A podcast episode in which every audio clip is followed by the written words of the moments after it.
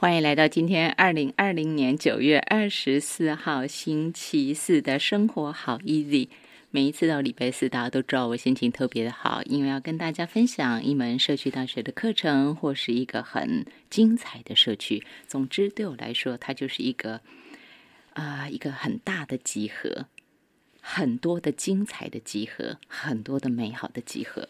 好，在今天蓝洋走读走读蓝洋单元，我们今天跟大家分享一门课程。这门课程老师真正真正让我觉得，除了很佩服之外，也觉得很希望能跟大家分享他传递的那个美好。不单单是课程的本身，他教授传递的这个美好，这个技术的美好，这个美感的分享，不单单是这样，更重要的是。他借由这门课程同步在做的社会服务，这是另外的一个美。这到底是一个什么样的课程呢？林桂丽老师他在社区大学开的课程，课程名称叫做“舒压时光手作编织班”。有没有听到课程名称就觉得很舒压？呃，如果说你旁听众朋友常常听节目，你大概就会知道说，其实我很喜欢打毛线，可是很久没有时间打毛线。当然，或许也是一种，呃，人都是这样吧，都说没时间，没时间，但其实就是你把时间放到哪儿去了哈。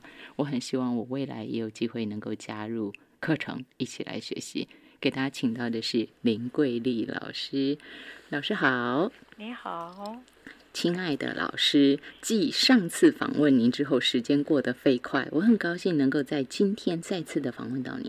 舒压时光手作编织班，我给收音旁听众朋友补充一下，或许上次大家没听到，或许今天有新朋友，我跟大家分享一下，我们现在跟我对话这位林桂丽老师，我一定要先说，他刚刚不准我说的。但是我强力的说服他说：“拜托他让我说，这是我们刚刚前面唯一蕊的一件事情，那就是老师可以一边打棒针一边追剧。我只跟他蕊这件事，然后他就一直不肯，然后我一直跟他说，我就是要说，老师实在拗不过，我就说好吧，那你就说，这样还一直跟我说不好不好不好不好。老师，你要不要说一下？我觉得不好意思啊。老师打棒针的时间呢是非常的长，或者是不能说棒针而已哈，就是编织。应该说编织在老师的生命当中扮演一个非常重要的角色。话说从头，老师，请问您什么时候开始发现自己有编织的才华？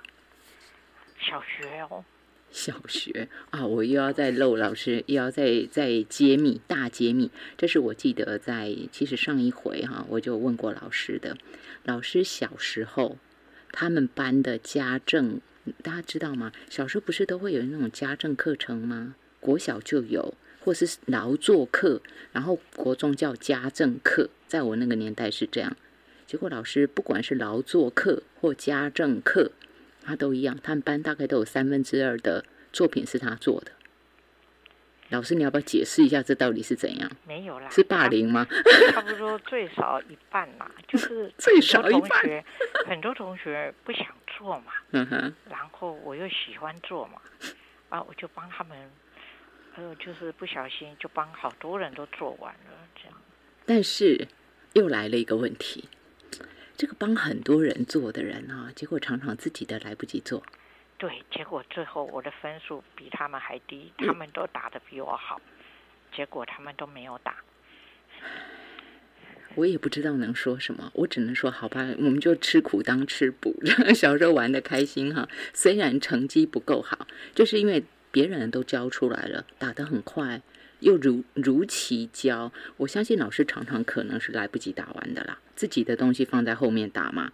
那或者是说就很赶，很赶，可能在呃针指上头不够细，所以成绩会被 稍微扣一点分数，这可以理解。但是好，我们就说，老师，你从国小这样一路下来，然后到了我们一般出社会之后，大概会有一些工作上的选择、职涯的选择，对不对？那就我知道，老师其实你也不单单当编织老师吧？哦，对哦，我在来宜兰以嗯后，哼，哦，大概二十二十七八年的时候要考进国民健康局。所以老师，等一下医，疗访问调查员。您最初不住宜兰是吗？我以前是住台北，因为先生的工作，呃，调来宜兰，跟着他来宜兰哦。是是，所以老师您您移居到宜兰几年了呢？哦，很多年哦，快四十年，所以你是老移民，你不是新移民，哦不是很 旧的移民哈。移居到宜兰已经将近四十年的林桂丽老师，他就在宜兰上山下海。为什么上山下海？大家一定会想说啊，那编织老师啊，老师为什么你教编织为什么需要上山下海？老师，你继续说吧。因为我在差不多二十八年前考进国民健康局做医疗访问调查员，嗯，因为我无意间发现我的一个朋友做这个工作，这个工作不必不必打卡，嗯不必上下班打卡，他就是有案子的时候交给你，嗯你在呃你可以的时间内，你把它完成。那我觉得对我来说，家庭也可以兼顾，嗯而且就是家事做完了，可以去做这个工作。我也是很感恩有这个工作，不然的话，我会坐在那边一直织，一直织，织到眼睛瞎掉为止。因为你已经编织，你是从国小就开始迷上编织，对，所以到您嫁做人妇之后，那时候我相信您的程度已经是炉火纯青了。没，有啦，只是自己不停的进修。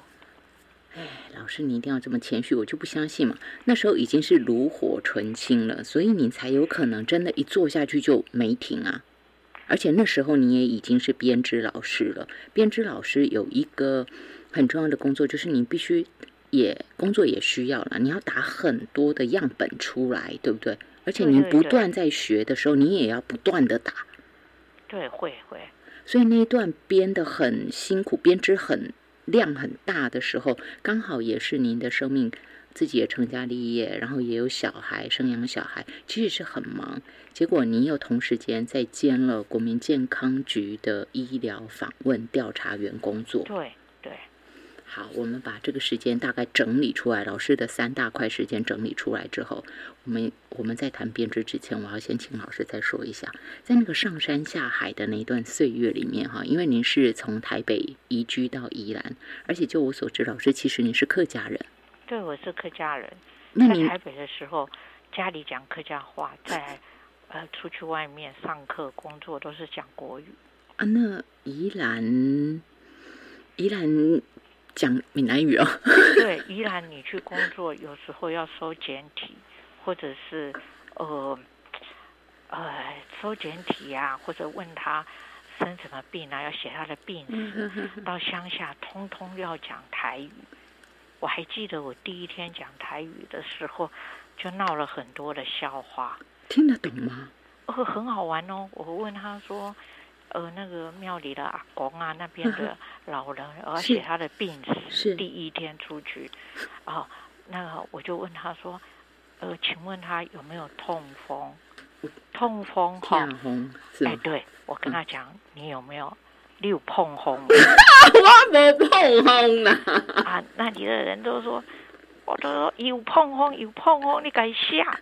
还有那一天也很好玩，那天我问一个，问一个呃，问一个太太，问他说，拍水恁头一直都会上班，我爱下。哼哼她说，问安哦，手酒为阿能。啊，一个温好，仙啊，结果哈、我真的给他写苏州卖鸭蛋。要命！然后他们就说：“你进跟下以手就为阿能练习。”我问他说：“不是说苏州卖鸭蛋？”哦，因为我觉得接触本省人以后，我发现本省人生活是比客客家人比较严肃，嗯哼他们比较活泼，也有很多很有趣的俚语。是。对，所以老师，你就在那段上山下海的过程中，这也是一种族群的融合了，对不对？从客客家人开始，也嗯呃也看到很多小人物令人尊敬的事。嗯哼，呃，所以我上课的时候有时候会分享我我在宜兰宜兰山里啊海边嗯发生的事情，看到的小人物令我们尊敬感动的故事。这个阶段哈，老师的这一段生命历程，大家可能听起来乍听会觉得说跟编织不搭嘎。乍听哈，会想说，哎，今天不是要请林桂丽老师跟我们大家分享舒压时光手作编织班的课程吗？怎么说着说着说到老师上山下海当年的往事呢？其实这个很重要，就因为有这一段过程，老师深入民间嘛。因为您做这种访问调查员，其实包括说山上，包括大同，包括南澳，我相信你都跑很多次。天颂碑。还有力巴水泥哦，什么地方都去，都去了。是，但是老师当年你的交通工具是摩托车。为什么我要问这些细节呢？因为这些细节串起来，就是老师后来继续在授课。他除了一边编织，一边授课，一边做访问调查员，到后来他创立了一个社团，叫做编织甜心社团。编织诶，编织甜心社团是在台北。嗯哼，哦，这更早就创了。哦，不是，那个社团是有一个课程。嗯哼，因为台北有很多编织的是爱好者。嗯哼，他们有时候也有老师到宜兰来跟我跟我学习。后来他们就说，我们就在台北开，这样子他不必一直来宜兰。嗯哼哼哼。所以我现在台北编织甜心的课程也有。高雄跟台中的同学来上，全省了，就是因为连高雄都来了，不是全省。他住那位同学是住澄清湖那里，好远。这个听起来大家只为编织，但事实上，老师您把编织的能量扩大，做服务。我记得之前您曾经跟我说过，就是你们可能会有一些人有需求的时候啊。啊，比较嗯孤寂的老人家，那你们可能就会在岁末寒冬的时候，大家共同捐织一些东西，然后捐给这些需要的单位。对，捐过很多次了。这就是我说的，为什么有那一段岁月上山下海，然后走过很多偏乡，就是所谓的偏乡，而且是当年。老师，你说您考上是二十七八年前的事吗？对对，不是现在这个时代哦，所以大家可以想见当年的宜兰。老师看很多，他觉得他感受到人家有这样的需要，所以当他有能量的时候，他就来做这件服务的事。老师，我这样说，您接受吗？接受，接受。而且我觉得很需要助人助己。嗯哼，真的，这个助人助己的缘分啊，怎么开始的？我们先讲到是大家知道这样的一个转折，也就是说，在老师的班级里头，他不单单是。自己学编织，打给自己，打给自己的家人，打给自己的朋友分享。不单单是这样，老师也希望大家推己及人，心有余力的时候，我们帮助陌生人，帮助有需要的人，不管他是不是我认识的人。这是在舒压时光手作编织班当中，林桂丽老师要跟大家分享的，只是那个转折啊，那个缘起，当时是怎么发起，怎么发这个心的呢？我们今天线上给大家请到是舒压时光手作编织班的授课讲师，当然他也是编织甜心社团的老师啊。这是一群很多的编织高手们，他们共同组成的一个社团。林桂丽老师在今天跟大家分享，聊这儿，我们休息一下。